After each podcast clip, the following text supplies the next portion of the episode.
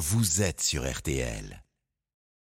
RTL Matin. On refait la télé, la quotidienne. Avec vous, Isabelle Morini-Bosque. Alors, on signale d'abord sur W9 les routes les plus dangereuses du monde, présentées par notre camarade Stéphane Carpentier. Exactement, la route 132, 1612 km de Montréal jusqu'au coin les plus reculés, blizzardeux et accidentés du Québec. Accidentés au sens propre du terme. hein. Oui. C'est là qu'on trouve le plus grand nombre de tôles froissées, raison triple, conditions climatiques extrêmes, plus vitesse excessive, plus trop, plus trop d'alcool de la part de conducteurs, Oh. n'ayant aucune tenue de route et trop d'écart de conduite. C'est à voir comme il serait bien de revoir sur France 5, Nous paysans, un formidable documentaire rendant justice à ce monde agricole mal compris, mal aimé, qui a tout subi depuis la Grande Guerre et qui doit aujourd'hui nourrir de plus en plus de gens avec de moins en moins de moyens, voire de moins en moins de soutien.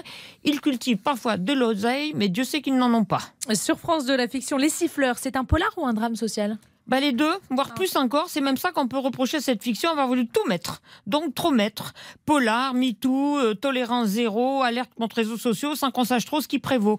Au départ, Lila, à deux pseudos délurés avec ses deux copines, passe son temps à se filmer, à se regarder vivre. Son toc, c'est TikTok. Elle se livre aussi à un jeu astucieux mais dangereux, se prendre en selfie avec tous les hommes qui la dragouillent de façon lou- lourde et mettre ses photos sur le compte hashtag les siffleurs, confondant vrais harceleurs et paumés d'un soir mal dans leur vie. Et justement, à la suite d'une soirée karaoké pas ok du tout, Lila disparaît. La capitaine Marianne Kassem, Nadia Fares, mène l'enquête avec son nouveau lieutenant, Treneuneux lui, et elle s'intéresse au père de la jeune fille. On a remonté votre adresse IP. Baboune99, c'est bien votre nom, ça Donc vous envoyez des messages à votre fille sous un pseudo. Je voulais juste reprendre contact avec ma fille. Elle voulait plus me parler. Et vous savez pourquoi elle veut plus vous parler, votre fille? Ces clichés ont été pris dans le cadre de la plainte que votre ex-femme a déposée contre vous pour coups et blessures. Ce qu'on peut constater, c'est que vous n'avez pas la main aussi légère que votre condamnation. Vous avez pris combien? De Voilà, mois et demi cette phrase. Extrait pris au début, évidemment, ça m'a plu en, dé- en dépit de quelques discours préfabriqués lourdingues et caricaturaux qu'on aurait franchement pu éviter. Puis alors, faut arrêter avec les flashbacks sur les drames Ça passés, la névrotique et floue. Ça va, au bout de trois passages, on a compris, on n'est pas complètement vrai. crétin. Bon, alors dites donc, on va se remettre de bonne humeur parce qu'on a Top Chef sur M6. Et si j'ai bien compris, ils doivent d'abord faire une sorte de trompe-l'œil. Oui, et c'est la comédienne Michel Bernier, cœur pur, qui va devoir identifier le trompe-l'œil parmi les trois objets, dont deux vrais, donc, qui lui sont soumis. Ah oui. C'est intéressant. Alors moi, j'ai adoré Jean, candidat si stressé qu'il commet l'erreur fatale. Ça, c'est ma pâte sablée au café et j'ai oublié le café. Oh là là là là, mais c'est terrible. Oh le chéri. J'ai j'ai confondu le sel et le sucre. Là, vraiment, j'enchaîne les merdes.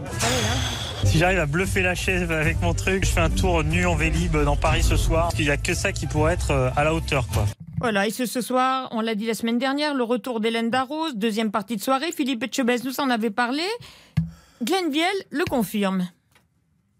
Un concours parallèle. Ça va être très palpitant. On n'a pas vu tout ça. Nous, on va découvrir en même temps que les téléspectateurs, donc c'est génial. J'ai hâte de voir ça. Tu n'avais toujours pas dit ce que c'était. Euh, C'est-à-dire que Hélène va récupérer les candidats euh, sortis. Un petit combat de coq va se faire euh, dans les coulisses. Il va en rester qu'un qui va rejoindre les quarts de finale. Le concours que Hélène a fait en, en parallèle du nôtre, on n'a rien vu. Ça va être une vraie surprise. Oui, parce que vous connaissez Philippe Etchebest. Il m'a dit, euh, avec ce sens de la boutade qui n'appartient qu'à lui, il m'a dit on a eu la peau de Darroze. Ah oui, finalement, peut-être bien, ouais. non, non, je dirais pas la même chose. J'ai pas envie d'avoir de problème avec non, Hélène. non. C'est une vraie prise de risque, bien entendu, mais c'est bien aussi de donner un peu de changement à un concours comme ça, qui reste euh, dans les fondamentaux la même chose. Donc ça va être génial. voilà, conclusion, j'aime toujours pas la cuisine, mais j'aime toujours Top Chef. C'est donc ce soir 21h10 M6. Ah là là, bah écoutez, ça fait plaisir à Cyril Lignac qu'on retrouve parce qu'il va nous raconter des jolis légumes de saison, en l'occurrence les asperges blanches, cher Cyril. Bonjour. Bonjour. Alors aujourd'hui, vous avez une recette que j'adore, la salade d'asperges blanches. C'est la pleine saison, ça Oui. passe en plein, il faut vraiment euh, les manger maintenant. La différence entre les asperges blanches et les asperges vertes, Mm. C'est que les asperges blanches, elles restent dans la terre, donc elles voient pas le jour. C'est pour ça qu'elles sont blanches, versus les asperges vertes qui commencent à peine, où en effet, ça sort et la tige euh, devient verte. Amandine est Et comme le moi. bouquet Bah voilà.